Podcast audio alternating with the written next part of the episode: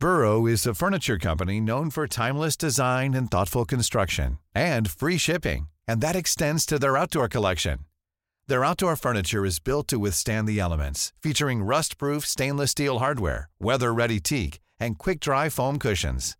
For Memorial Day, get 15% off your Burrow purchase at burrow.com slash ACAST and up to 25% off outdoor. That's up to 25% off outdoor furniture at burrow.com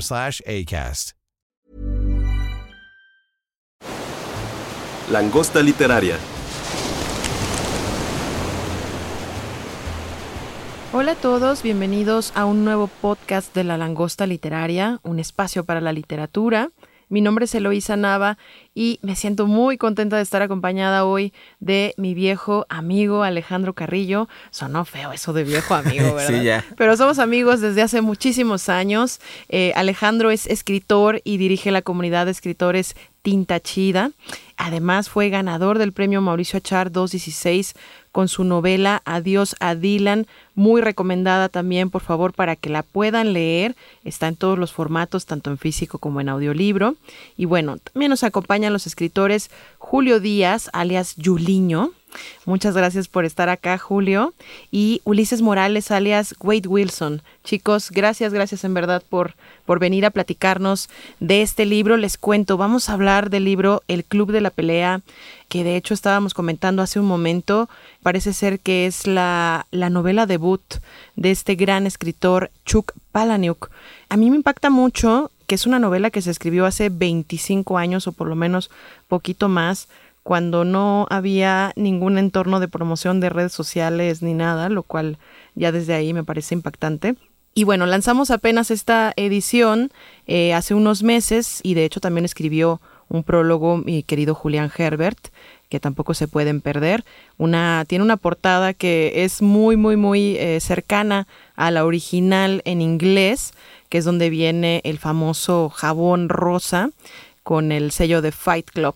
Chicos, bienvenidos de verdad y, me, me, da mucho gusto que vayamos a platicar de este libro, mi Alex. Sí, Elo, pues muchas gracias. Gracias por invitarnos acá al podcast de La Langosta. Y en especial para hablar de este libro, ¿no? Que mm, para mí significa mucho, no solo en, en cuanto a literatura, sino como a mi historia emocional, personal. Aunque bueno, primero la, la peli, que primero vi la peli, pero pero sí recuerdo que para mí haberla visto fue un suceso así de, de esos, eh, literalmente como, como, como en la escena de la peli y del libro cuando dicen que alguien cambia el carrete y nadie se da cuenta de qué está pasando aquí, porque, porque hay un cambio total. Así me pasó a mí, salí de las salas en aquel momento literalmente queriendo hacer mi propio club de la pelea y recuerdo haberle dicho a un amigo, al cual le mandamos un saludo, al buen pastor, eh, le dije, llegamos a, su ca a mi casa, una chela y le dije, güey, pégame lo más fuerte que puedas. Y se me quedó viendo así de, ¿qué estás loco? Le dije, no, sí, pégame, pégame. Y ay, me dio así un manotazo ahí bien. Me dio una cachetadita. Me, dio bien quedito. Yo quería que me pegara fuerte y no, no me pegó. Así que me volvió loco la peli y ya años después encontré el libro.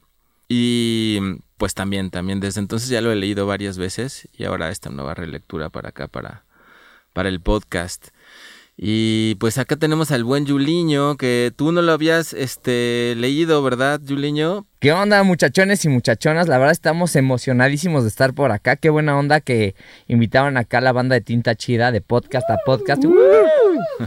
y sí, la verdad es que no lo había leído. Eh, ya había leído otras cosas de este autor eh, y pues digo, por ahí tiene un cuento que me vuela la cabeza, que me encanta, que se llama Tripa, se los recomiendo muchísimo. Es una cosa así pues medio cortita, pero que te quedas con una sensación muy extraña. Ahora sí que en las tripas. Sí, no, a la banda de Tinta Chida le es bastante familiar ese cuento.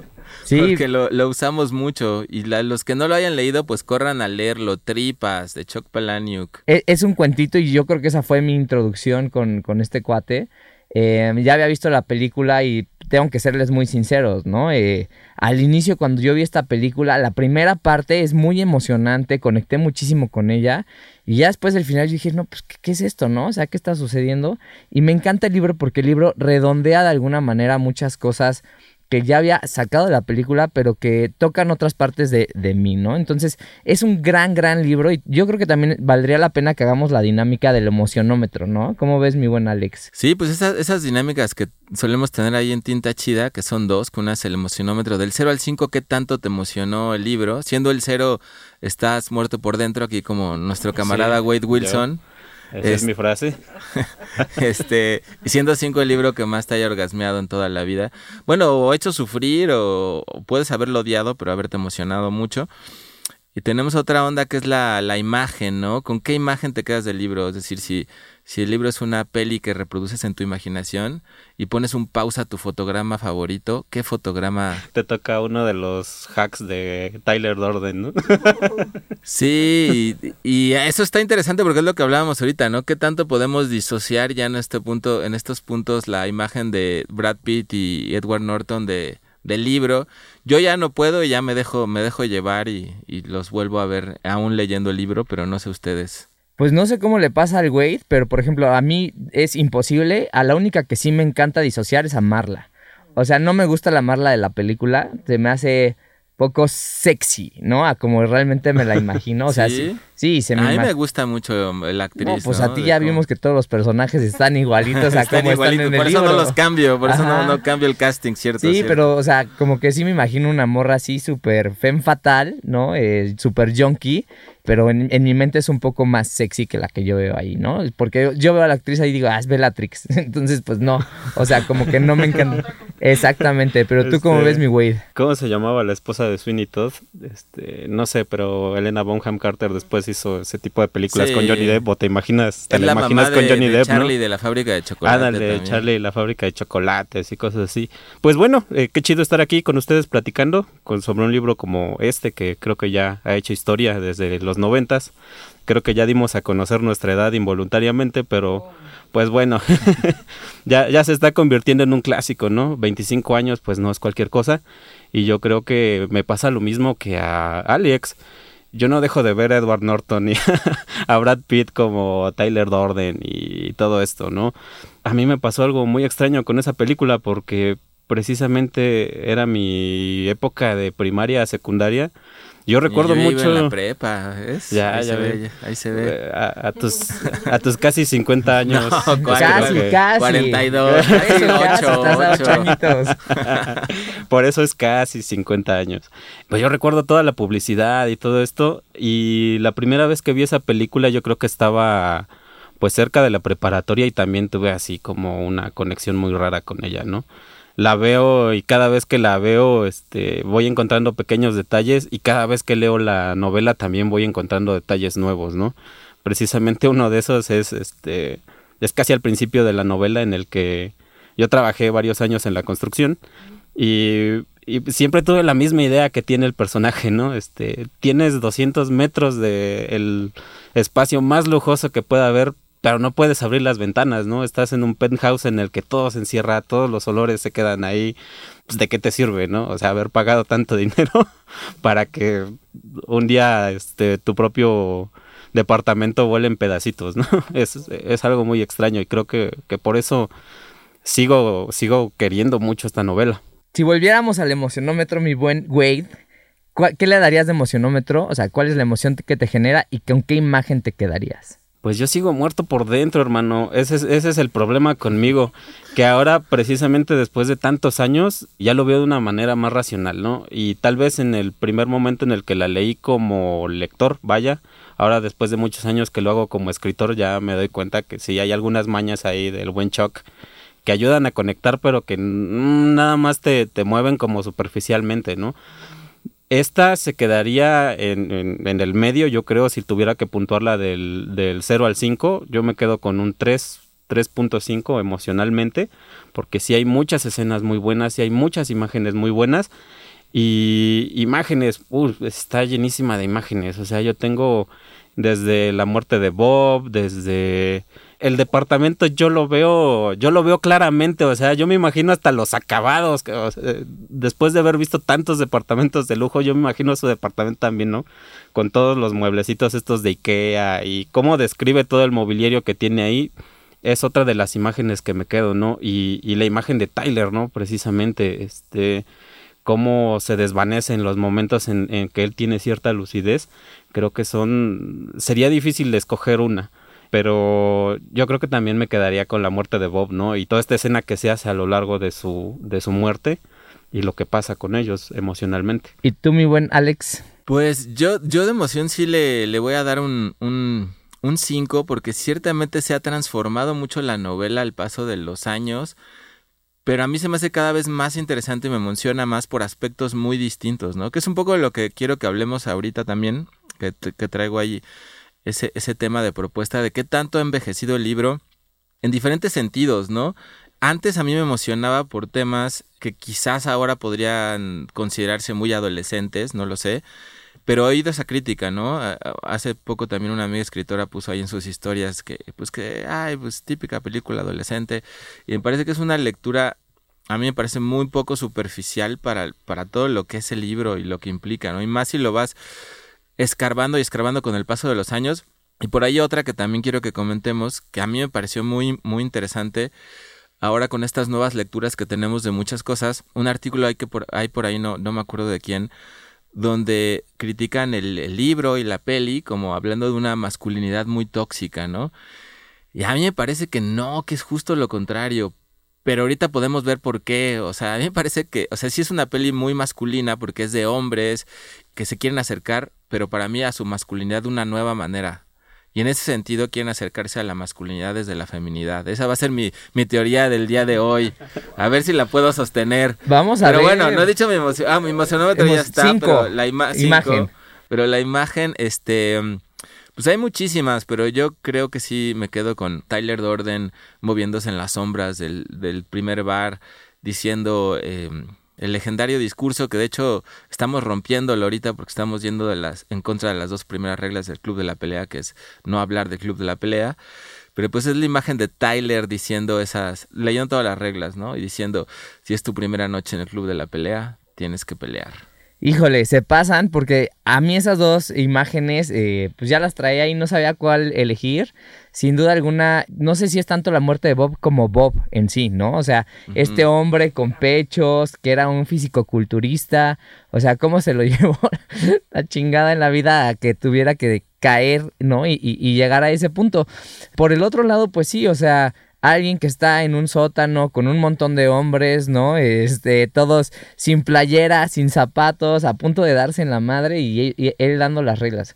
E, esas dos imágenes me encantan. Y el emocionómetro yo le doy un, un muy buen 4. La verdad es que es muy difícil dar 5. O sea, Alex regala 5 a diestra y siniestra. Sí, es muy emocional. Exacto. Y Wade Soy Wilson. el polo opuesto de Wade. Sí, no, y Wade Wilson siempre está muerto por dentro. Y si, si pasa de 2, o sea, ya un 3-5 ya. Ajá, está bastante bien. Está ahí conmovido. Está, está, está, conmovido. Entonces, bueno, yo le doy, yo le doy un, un, bien ganado 4. Y me encanta esto que dices, Alex. Te pusiste muy filosófico, pero la verdad es que hay muchos temas que podríamos abordar. Por ahí está esta cuestión que a mí me gustaría hablar, que es de la paternidad. Uh -huh, o sea, esta sí. paternidad perdida, ausente, cómo eso repercute a lo largo de toda la novela y cómo también repercute en la creación del club y de distintas filiales. Por otro lado, me encantaría preguntarnos, ¿no? Aquí, ¿qué es ser hombre hoy en día en México en el 2023? O sea, ¿qué significa? Qué, ¿A qué nos limita? ¿A qué nos orilla? ¿No? Y cómo podemos nosotros conectar con la dopamina que tiene este libro. O sea, cómo la violencia, la agresión que nosotros vemos reflejada en las peleas callejeras, es algo como que sentimos que es algo que hemos perdido, esa violencia que la necesitamos, esa violencia que nosotros quizás vemos en juegos de fútbol, en peleas de box, en videojuegos, es algo que necesitamos en nuestras vidas y por eso lo tenemos que tercerizar o es algo que podríamos buscar de primera mano, ¿no? En un club de la pelea y hacer lo que tú hiciste, ¿no? Ir con nuestro mejor amigo y decirle, güey, dame una madrina, por favor, pégame. O sea, la verdad, próxima vez que se te ocurre eso, dime. Yo con mucho gusto te doy, te doy unos cates, ¿no? Ajá, exactamente. No, de, de, hecho, les, les adelanto, porque ya tengo planeado. Como saben, hacemos la, la pandilla lectora. Y ahora que releí el Club de la Pelea, nuestra próxima sesión vamos a hacer literalmente, vamos a leer el Club de la Pelea y vamos a hacer combates este, mano a mano entre los miembros de la pandilla de lectores. Digo, vamos ahí a emparejar este cuerpos y, y- y gente que tenga experiencia en pelea. No quiero que me toque el güey porque, porque me da miedo. Pues a mí también me da miedo el güey. Yo no quiero toque que el me güey, toque pero si con me toque él. el pastor o alguien más, este... Mientras, este, mientras no me agarren después de una de esas chambas donde me pongo así súper mamey, carnal, Sí, estás son- seguro, ¿eh? No son como las descripciones que, que, que dicen ahí, ¿no? Este, de que no te toque uno de esos flacos que parece que no son musculosos porque son los más duros y que nadie los etiqueta en el club de la pelea para pelear con ellos. E- Porque, ese sería el pastor. eh, Pero, pero espera, espera, una cosa. Para los que no saben, el buen Wade Wilson, aunque es escritor, pues también luego se dedica a la parte de la obra. Entonces por eso dice que mientras no le toque durante su mes de trabajo en la obra, porque es cuando agarra condición y No. músculo. baja de, po- de peso, se pone fuertísimo, ahí sí, por favor, ahí no. Sí, no, Sí, no. sí, sí, para aquel gimnasio sí.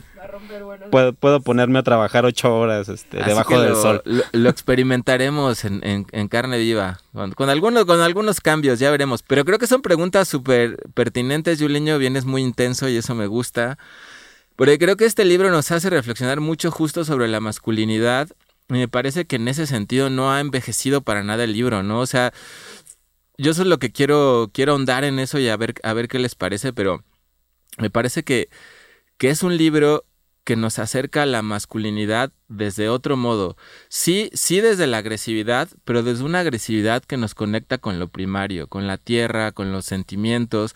En realidad, el modelo que tenemos de masculinidad ahora y que es el modelo que ha imperado en el mundo, que es el modelo de todo lo que critica el libro, ¿no? La autosuperación, la perfección, el siempre ser mejores, el siempre querer más, el ir, la frase legendaria, ¿no? Que aparece tanto en el libro como tanto en la peli, que dice que la autosuperación es masturbación, pero la autodestrucción, y en realidad la autodestrucción, pues tiene que ver con la autodestrucción de, pues del propio ego y de la propia, construcción social que tenemos de lo que es el éxito y los valores que queremos en la vida y hacia dónde nos dirigimos. O sea, en realidad todo el libro es un viaje hacia tocar fondo y ese tocar fondo tiene que ver con la muerte. Y esa muerte tiene que ver con el polo femenino del que estamos escindidos en la sociedad, ¿no? Creo que tanto hombres y mujeres nos hemos tragado esta historia de más, más perfección, que tiene que ver con este origen de la sociedad, ¿no? Digamos que, que es la madre naturaleza, el mundo natural, y lo que crea la cultura es ir justo en contra de la naturaleza, es la civilización en contra de la naturaleza, ¿no? Entonces digamos que la civilización es el principio masculino por excelencia, ¿no? Es negar los principios de la naturaleza, de la receptividad, del orgánico y luchar y tratar de dominarla y controlarla, ¿no? O sea, la civilización es controlar la naturaleza y alejarse de ella como si fuera la peor peste posible, es decir, el caos, ¿no? Y este libro al contrario es el regreso al caos, la lucha contra la civilización y recuperar estos valores a través de la agresividad y de una agresividad que incluso se ha perdido dentro del mundo de lo masculino, ¿no? Entonces, por eso no creo que sea una masculinidad tóxica, porque al contrario, o sea, los hombres que aparecen en el club de la pelea se conectan ellos mismos de manera emocionalmente, de manera emocional, más que los hombres normales que andamos caminando por la vida diaria, ¿no? Se vuelven solidarios, se aprenden a escuchar unos a otros, hasta cierto punto de la película, ¿no? que en, cierto punto eso ya es sobrepasado por esta inmensa sombra que está el Orden y se convierte en otra cosa, ¿no? Que también está chido que lo toquemos ahorita.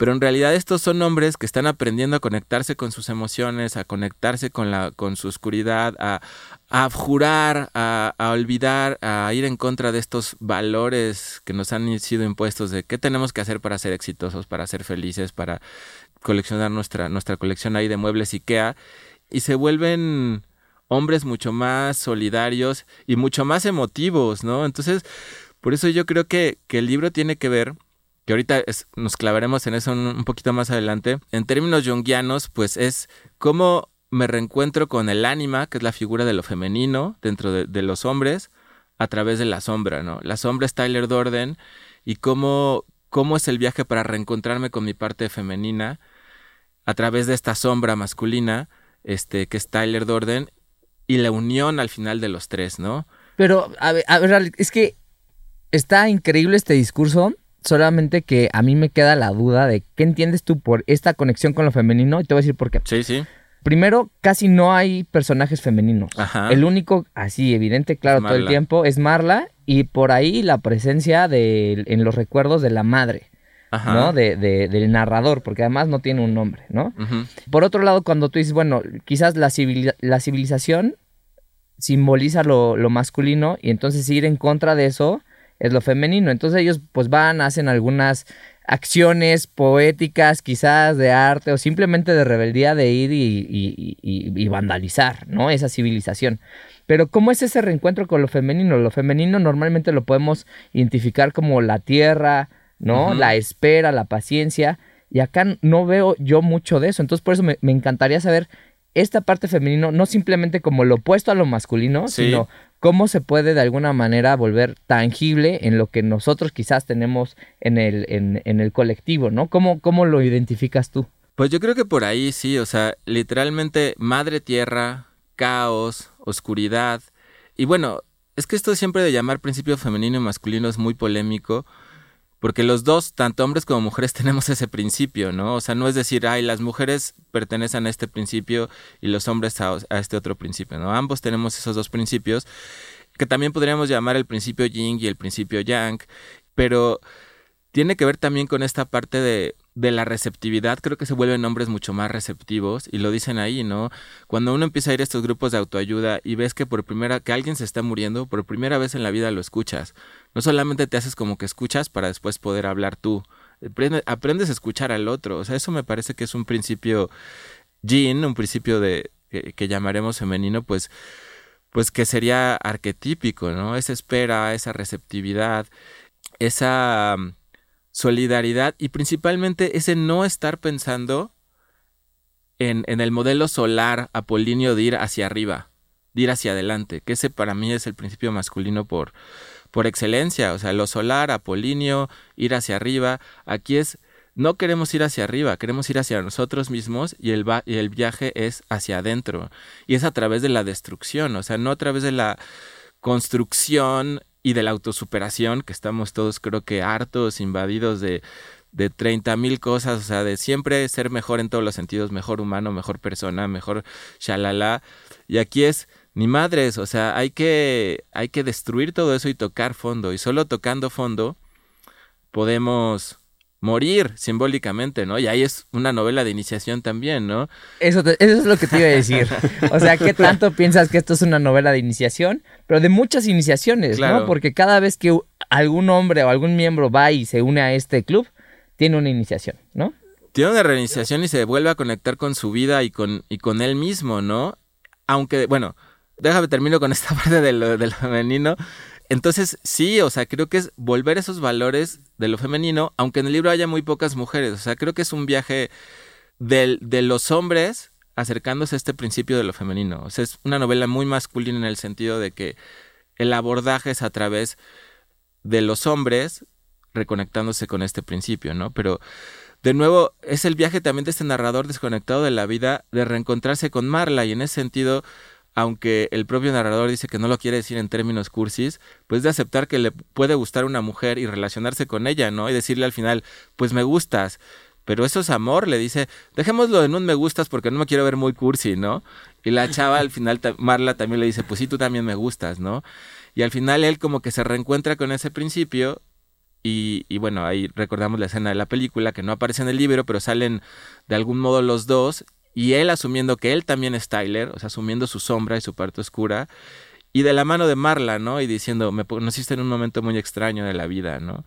En el libro pasa, de, alguna, manera, O sea, también está ahí, ¿no? O sea, ahí está ahí el encuentro. Eh, o sea, sí hay un, una conexión al final en la cual pues ella sigue presente, le manda cartas. Sí. Y él acepta eso, como dices. O sea, que le puede gustar, aunque los dos son un par de tipos raros. Sí. Porque así es. ¿Tú cómo ves, mi buen güey? Se van, se va complementando a final de cuentas. Creo que para los personajes no es necesariamente eh, algo consciente estarse conectando con esta parte femenina, como tú dices, Alex. O sea, el, el hombre, creo que por instinto como hombre, como pues, macho, ¿no? Naturalmente hablando o biológicamente hablando, estamos programados para la competencia, para proveer tal vez, para hacer este el protector, para ser el defensor, para ser este quien tiene que estarse rifando a los fregadazos al 3x4, ¿no? Eso es biológicamente hablando y ha sido así durante millones de años, ¿no? Pues yo ahí cuestionaría si es biológico o es también una construcción de género y es un, es un rol de género, ¿no? Ay, entramos en un debate muy, muy interesante, pero... Es que digo, tendrías que irte muy, muy, muy lejos en la historia, por lo menos humana, pero en muchos aspectos, por ejemplo, pues ya del reino animal, como dice en el, en el libro, ¿no? Los animales no están hechos para llegar a viejos. En el momento en el que pierdes tu habilidad para defenderte. Pero, por ejemplo, las leonas son las que cazan y los leones están ahí tirados echando la hueva, ¿no? Pero bueno, o sea, sí entiendo lo que dices, entiendo lo que dices, pero nos abre un debate muy este muy, extenso todavía más filosófico todavía ya que trasciende trasciende y, vamos a tener que tomar otras dos o tres tazas de café para empezar a entrar en materia. Pero bueno yo lo veo eh, o una de las lecturas que le doy a la novela es este pues habla del miedo también. O sea realmente Tyler es la personificación del miedo de, de nuestro personaje principal no del narrador o sea, Tyler, Tyler es todo eso que él no es capaz de hacer conscientemente, que él no es capaz de conectar mediante la realidad, ¿no? Que tiene que disociarse para poder alcanzar esos niveles de confianza, esos niveles de fuerza, esos niveles de, de, de, ser carismático, esa forma de conectar con el público, eso solo lo puede ser a través de la inconsciencia. Mientras él está, se está debatiendo entre quién quiere ser, pues tenemos toda esta maravillosa narración de, de, lo que pasa alrededor de ellos, ¿no? De, de cómo se encuentra a Marla, de cómo está ahí en los grupos de autoayuda, buscando pues una razón para no morirse en realidad, ¿no? Porque él sí dice que está pues está cansado de la sociedad y cansado del consumismo, pero sí, pero él no tiene el valor para darse un balazo, no tiene el valor para tirarse de la azotea de un edificio y entonces ahí es donde pues digo, ya entramos en cosas psicológicas, pero se disocia y tiene ahí su desdoblamiento de personalidad y toda la cosa. la patología nunca descansa. Porque, como diría nuestro buen compañero el pastor, la patología no descansa. Obviamente, dentro de eso, los encuentros que tienen los dos y esas conversaciones que tienen los dos es donde él va vaciando toda esta emocionalidad que se siente dentro del libro todo lo que lo que realmente le está le aqueja le, le, pega en el hígado y yo soy las tripas de no sé quién y soy este los ojos furibundos de tal y cual y bla bla bla todo eso es una forma de escupir esos, esas emociones que él tiene atrapadas y con las que a través de, de, la pelea y los destrozos y organizar aquí y allá y demás se va, se va conectando y empieza a entrar otra vez en el camino, pero ya no es el camino que le trazó la sociedad, sino es el camino que él está eligiendo recorrer. Pero lo está haciendo de una manera inconsciente. Y eso es lo que está buenísimo, porque como dices, es, es un personaje que está perdido. Y lo vemos porque siempre regresa y por eso quiero hablar del padre, ¿no? O sea, él va con su padre y le dice, oye, pues, ¿qué onda, no? Ya tengo, ya acabé la universidad y, ¿y ahora qué? Y el papá no sabe qué responder. Y luego regresa con él y le dice, oye, ya, ya conseguí un trabajo, cumplí 25 años, ¿y ahora qué? Pues cásate. Pues cásate, ¿no? O sea, no, no hay una respuesta que sea completa, holística, que fuera esquema. Fuera del esquema y que le abra distintos caminos o que aproveche de alguna manera para qué es bueno o qué le gusta. No, no hay nada, ¿no? o sea, es, como muy solo, Solo sigue adelante, sigue subiendo la escalera y a ver qué te encuentras allá. Sí, estás tocando el tema, un tema esencial. Por eso digo que todo está ligado. O sea, ¿quién es la figura de masculinidad en, nuestro, en nuestros días? Y más si, como dicen en el libro, crecemos en generaciones y generaciones de padres que no han sido presentes, que nos han abandonado, que, que solo hemos sido criado por, que hemos sido criados por madres, que es el planteamiento del libro. Y madres que tampoco nos crean con un esquema, este, o sea, no nos pueden guiar en la, en la masculinidad, pero tampoco en la feminidad, en qué nos guían, o sea, no hay una guía realmente de la masculinidad. Entonces, ¿cómo crecen o cómo se inventa esto que es la masculinidad, ¿no? Entonces, dicen ahí sobre el padre, ¿no? O sea, uno crece que, creyendo que el padre es, es, nuestro Dios y qué pasa cuando pues Dios no te pela y no existes para Dios, ¿no? y para el personaje no hay un Dios, precisamente. Para el personaje no hay un Dios. Desde los seis años se va, no vuelve, le habla de vez en cuando, sabe algunas cosas de él, pero no hay. Y entonces, ¿qué queda? Ese vacío, está la sombra. Y, y crea su propio Dios, que es, su sombra, que es Tyler Dorden, Que es el mismo. Que es el mismo. Que es el mismo disociado porque no lo puede ver en sí mismo, ¿no? Que ahí está bien chingón esto porque entramos a otro tema que es Jekyll y Mr. Hyde, ¿no? Es exactamente lo mismo que pasa en Jekyll y Mr. Hyde. O sea, el, queridísimo Dr. Jekyll no puede, eh, está en la época victoriana, que es una de las épocas más represivas sexualmente y más acartonadas en Inglaterra. Hay un montón de cosas que no puede permitirse expresar de sí mismo, entonces crea a este personaje a través de una fórmula mágica, eh, Hyde, que es toda esta parte oscura, violenta, agresiva, que él no puede eh, expresar en sí mismo, ¿no? Y que le permite expresar una parte de sí mismo que ha sido mutilada entonces, este personaje hace lo mismo, pero ¿qué pasa, igual que en Jekyll y Mr. Hyde, que es lo que propone el libro, a mí me parece de manera muy brillante, cuando esa otra parte empieza a tomar el control? Ya deja de ser como una búsqueda y se vuelve otra cosa, ¿no? Porque al final, todos los que, como dices, Juliño, se iniciaron en el club de la pelea y, estaban emprendiendo un viaje de autodescubrimiento, el viaje se detiene y se vuelven Space Monkeys, como les llaman el libro, ¿no? Como changuitos que nada más están copiando y siguiendo a los demás porque ya la sombra tomó el control, o sea, este ideal ya sobrepasó al personaje y lo está llevando a territorios que ya no tienen que ver con el autodescubrimiento, con la liberación, sino con lo que ese poder en su forma pura encarna, que es en sí la destrucción, destrucción, ¿no? Y, y hay dos cosas, igual, directo al libro, ¿no? Dice, esta noche voy a el arsenal y, al entrar, la multitud se abre a mi paso como los dientes de una cremallera. Para todo el mundo soy Tyler, Tyler Dorden, el grande, el poderoso, Dios y Padre, ¿no? Entonces, él llena ese vacío para sí mismo, pero también lo está haciendo para los demás, para los Space Monkeys, para los miembros del club. Y por otro lado, pues, ¿qué es lo que pasa con Marla, no? Marla en algún momento le dice, bueno, pues, eh, ¿a qué hora te vas tú y a qué hora llega Tyler, no? o sea, si en algún momento como que Marla se ve mucho más atraída por la sombra que por él mismo. Entonces, también, como dices, ¿cómo toma control la sombra? Y eso se sale de control, pues, para el narrador. Claro, es que ese es el peligro, ¿no? Es lo que hemos visto algunas veces cuando hablamos de, imaginación activa o, o, todo ese rollo. O sea, cuando uno empieza a meterse en esos territorios de la imaginación y a conocer esas partes de nosotros que no conocíamos y de pronto uno les deja el control de su vida, pues hay que tener cuidado porque estas partes también tienen sus propios fines, tal como lo tiene Tyler, ¿no? O sea, esta energía que primero entra de un modo es una energía arquetípica que tiene su propia finalidad, que es tal cual conquistar el mundo. Es otro, eh, digamos que es otro extremo de la masculinidad, pero llevada a un extremo, pues al extremo de la guerra y el poder y el control y el control del mundo, ¿no? Aunque el discurso tenga que ver con otra cosa. Pero lo que dice, o sea, llena este vacío de quién es el padre, quién es el ídolo, pero al final de cuentas, pues es lo que vemos en, en las novelas de iniciación, ¿no? Pues hay que matar esa propia figura del padre y esa propia figura del ídolo para encontrarla en uno mismo, ¿no? Y creo que es lo que logra hacer el personaje, porque se da cuenta al final, después de una muerte simbólica, cuando van en la carretera, este, y que está a punto de morirse, chocan y todo, y él, y él se entrega a la muerte, ahí por final, finalmente toca a fondo y dice, pues si me tengo que morir ya, güey, es más, ya, hasta aquí llegué, ¿no? Y a partir de eso es justamente cuando se da cuenta que él mismo está el Orden, ¿no? Pero también esa muerte que parece simbólica es real de, cierta manera, porque él es Tyler Dorden y Tyler Dorden mata a su jefe.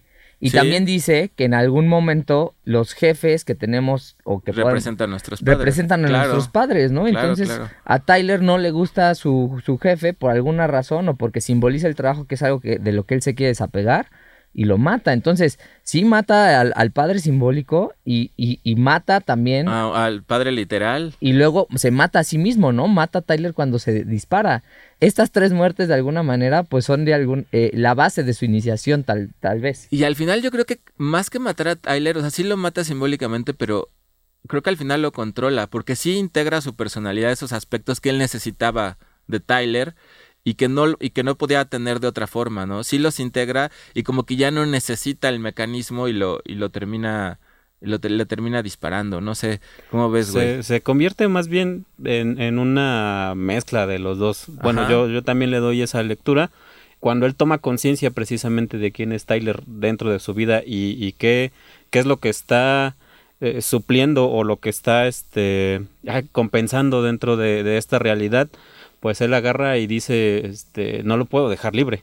no, no, no, no puedo dejar que él tome el control, pero tampoco quiero volver a ser yo, ¿no? Eh, el yo que precisamente creó a este ¿Qué Tyler, pasa esa parte destructiva eh, tuya? Le dejas todo el control, güey. Ah, créeme que no pasaría nada divertido, pero Bueno, tal vez, tal vez sería divertido para él, ¿no? Pero para, Para mí, él sí. para mí no necesariamente y para la gente que me rodea tampoco, ¿no? Creo que eso también es una de las cosas que me hace conectar con el libro, ¿no?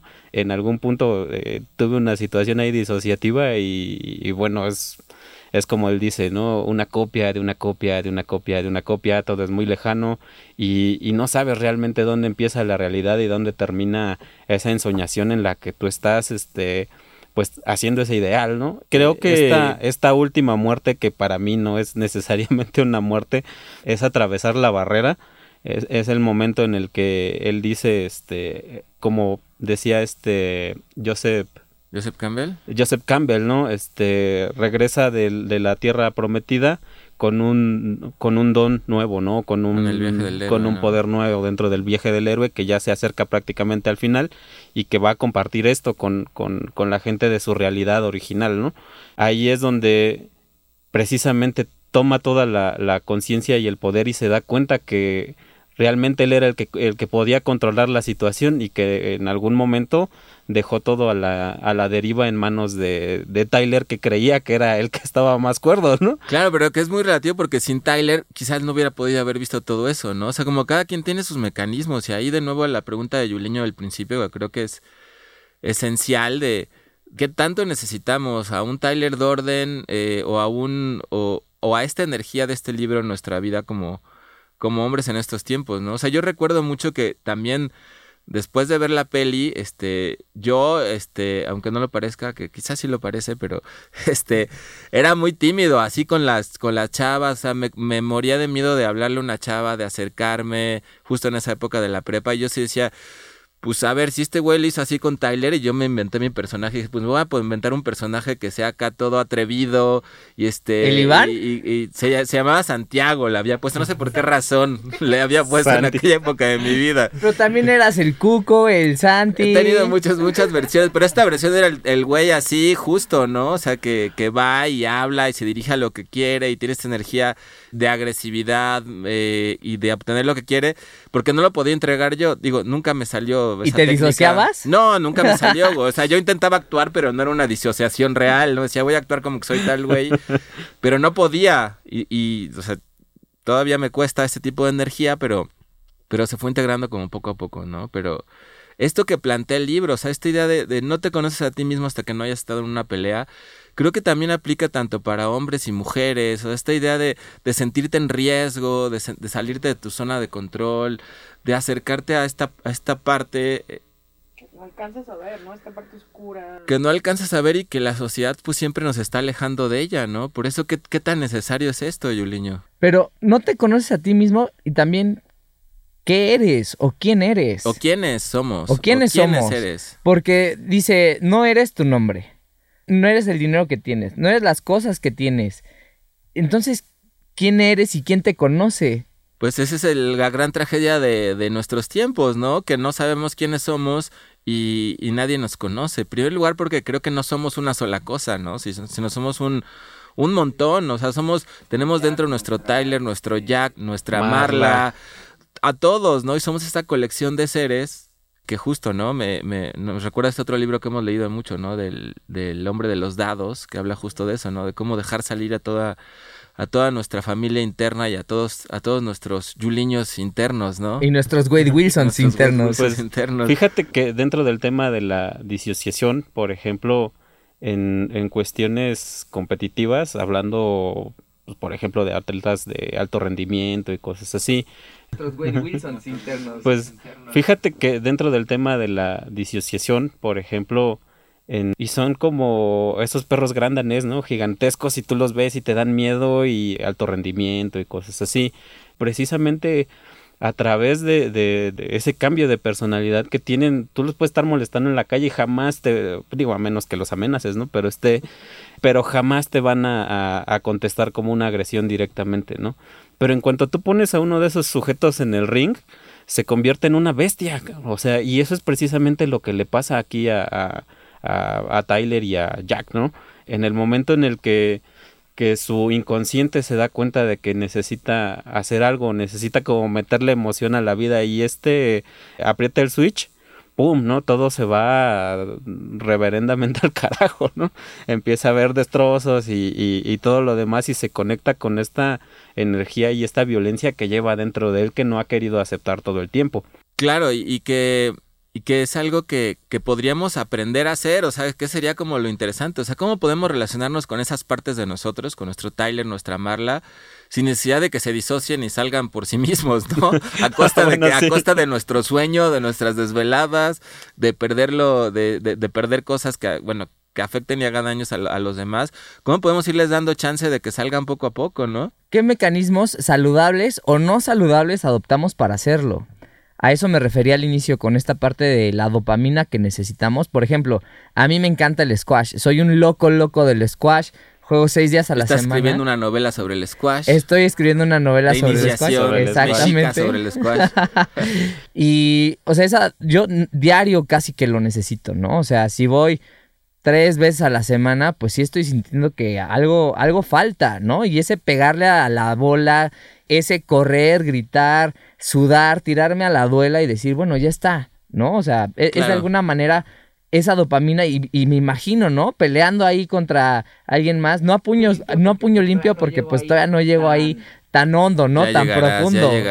te falta tocar fondo. Pero, pero tú cómo le haces, Alex, a ver, en, ese sentido, ¿tú cómo sacas esa dopamina? Pues, yo creo que, que justo este, este lugar, este espacio, todo tiene que ver con, con una fórmula que tenemos escritores y escritoras para hacerlo, ¿no? Que es escribiendo. O sea, ¿cómo puedes dejar salir a toda esa colección de seres internos que piensan de manera tan distinta?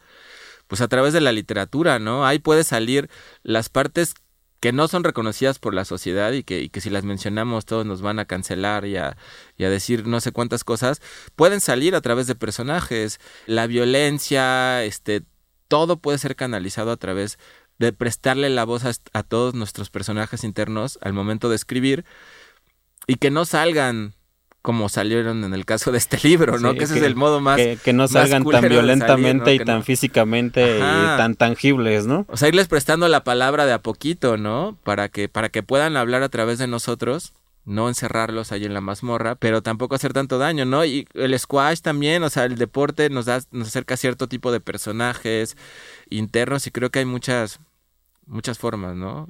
y, sabes, de hecho, que era, que es algo interesante acerca del libro. De hecho, eh, Chuck Palahniuk tenía la teoría de que eh, un buen cuento se resume en siete, siete cuartillas, ¿no? Yo le llamo la teoría de las siete cuartillas y trato de escribir sobre eso casi siempre que hago un cuento. Y precisamente este, este libro empezó así era un cuento, era, creo que es el capítulo 10 más o menos, donde están en la onda del elevador y que están ahí orinando la sopa y los beceros. Ese era, era como el, ese fue como el corazón de esta, de esta obra. Y de repente le empezaron a salir más ideas y empezó a hacerlo más grande, más grande, más grande, más grande, hasta que 25 años después estamos aquí hablando de eso. Y acá hay otra anécdota chida, que es este que justamente para los que han ido a un taller literario y, cada semana están llevando su novela a tallerear o sus cuentos, pues así le hacía Chuck Palanio con su con el taller que, tenía y que, y que iba, iba a tallerear esta novela, pero él cuenta él que se reunían en un bar que había muchísimo ruido. Entonces decía, yo no, o sea, tengo que llevar algo que te atrape porque me tienen que escuchar gritando, ¿no? Entonces no puedo poner acá reflexivo o ultra descriptivo, sino tengo que ir a la acción porque si no voy a perder la atención de ellos porque está la música del bar, está toda la gente gritando. Y creo que también eso nos explica un poquito del, del estilo, ¿no? Y de hecho retoma esta estructura del taller literario justamente para las siguientes novelas, que son novelas gráficas que están ligadas al, Club de la Pelea, ¿no? Sí, que están... Bueno, yo no he leído el volumen 2, leí el volumen, o sea, leí el Club de la Pelea 2, me falta leer el 3, pero que a mí me parece muy chido lo que hace porque tiene el espíritu del club de la pelea en el sentido de que destroza el mito que construyó en el, en el primer libro, ¿no? Destroza esta idea de, ay, esta idea que se puede interpretar como una cosa adolescente, como de, ay, sí, vamos a quemar el mundo y vamos a hacernos Tyler Dorden y, o sea, que me parece que no es la esencia del libro, ¿no?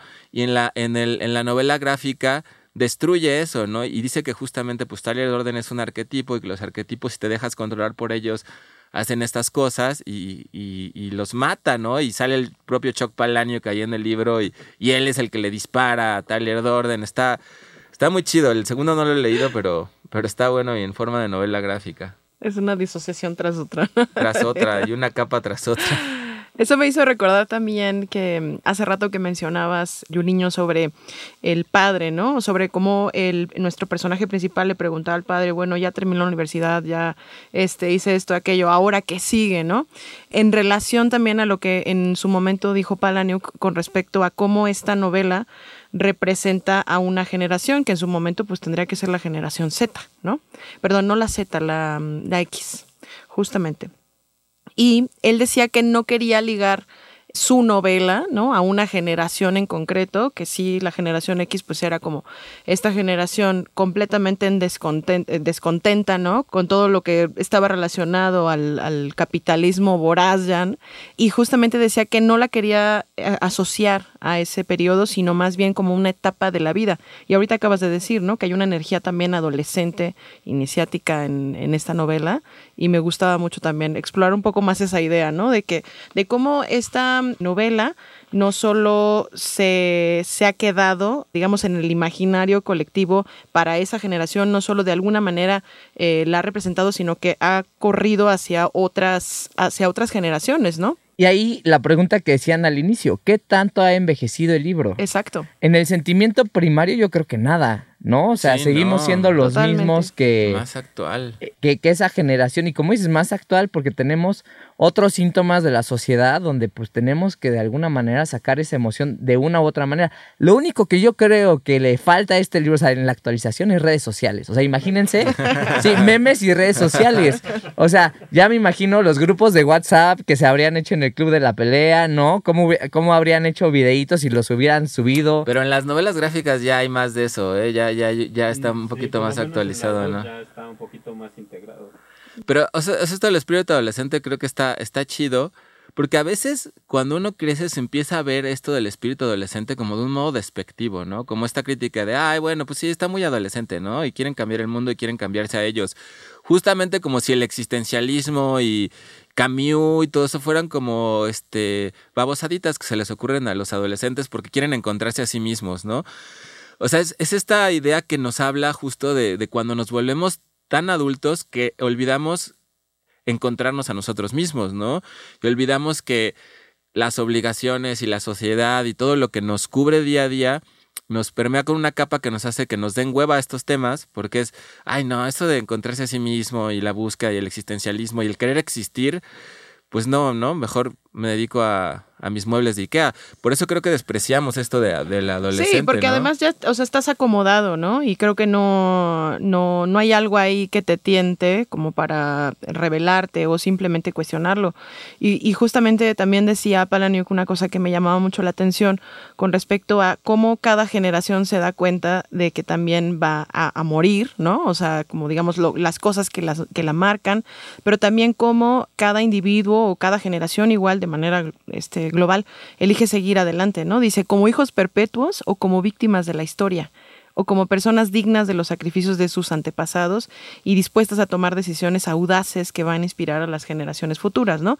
Que es un poco el espíritu también que tiene nuestro personaje Tyler, ¿no? Que ya lo dijiste, es muy apolíneo, es muy solar, tal vez también violento. Me gustaría mucho mm, invitar después también a varias chicas eh, a, platicar sobre esta novela, quizás también desde una perspectiva feminista, ¿no? A ver qué sale, porque la verdad es que me, me, me, atrajo mucho toda la reflexión que hicieron en torno a la paternidad perdida, ausente, ¿no? Como también, pues, Tyler es la personificación del miedo, decías tú, ¿no? Y, y cómo representa a Dios y al Padre, ¿no? Es como, wow, o sea, es una una cosa tremenda. Pero bueno, hemos llegado ya casi, casi, casi al final. ¡No! ¡Sí! no sé si quieran hacer alguna, eh, alguna reflexión final antes de decir chau, chau. A ver, Juliño, empiecen ustedes. Pues muchachones y muchachonas, ha sido un enorme placer estar con ustedes. Eh, acá, eh, muchas gracias a Penguin Random House. acá la banda de Tinta Chida también tenemos nuestro podcast que es Vive de Escribir. Ahí vamos y entrevistamos también a algunos autores, les preguntamos eh, cómo le hacen para pagar la renta, ¿no? Exacto. Haciendo cuentos, entrando a algunos concursos y todas estas cosas. Si quieren seguirnos, estamos también en redes sociales. Y muchas gracias. La verdad es que este libro Es increíble, se lo recomendamos muchísimo a todos. Yo diría que si tienen algún sobrino que tiene pues por ahí de 14 a 17 años, ¿no? O tienen un hijo en esas edades, pues yo creo que sería un gran, gran, gran regalo dárselo y luego platicar con él de, esto, ¿no? Y cuál es su visión. O, ella también, por supuesto. Entonces, bueno, uh, eso es lo que yo, yo, yo veo. ¿Cómo ves tú, mi Alex? Eh, sí, güey, tú. Pues eh, ya aprovechando, ¿no? Antes de antes de que de que cerremos este espacio, primero que nada muchas gracias por invitarnos. Aquí estamos muy contentos de, de celebrar los 25 años de esta gran novela. La verdad es que ser partícipes de algo así, este, pues es muy divertido y muy constructivo también. Es una lectura que creo que deberíamos de leer por lo menos una vez todos, ¿no? Todos y, todes y, seas niño, seas niña, seas, este, seas quien tú quieras ser, creo que te ayuda a poner eh, las cartas sobre la mesa, ¿no? Te ayuda a entender tal vez no a los 15 años o a los 17 años, pero conforme vas este, releyendo este, este gran texto, pues vas entendiendo cosas, ¿no? Y vas encontrando también cosas nuevas para tu vida, ¿no? No todo se trata, creo que hoy en día, de crecer hacia arriba, sino de mirar también hacia adentro y reflexionarlo de la mano de alguien que, que, que ya tiene la experiencia, creo que también es una, es una cosa muy chida pues este es mi comentario final. Gracias por invitarnos. Gracias este, por estar aquí. Pues nos vemos en el podcast, carnales. Vive de escribir. Y cuenten con nosotros, ¿eh? O sea, cada vez que quieran hablar de algún libro, un, un, libraco, algo que estén sacando, una vez al mes, yo creo que sí podríamos estar por acá. Perfecto, yo más que feliz de tenerlos aquí, así que propongan, propongan por favor qué libro quieren que nuestros colegas vengan a hablar de él y con gusto nos reunimos, ¿cómo no? Va, va, va. Pues yo, yo me quedo nada más con, con que para mí esta, esta novela es una gran huelga y un gran grito y una protesta contra el crecimiento y la autosuperación.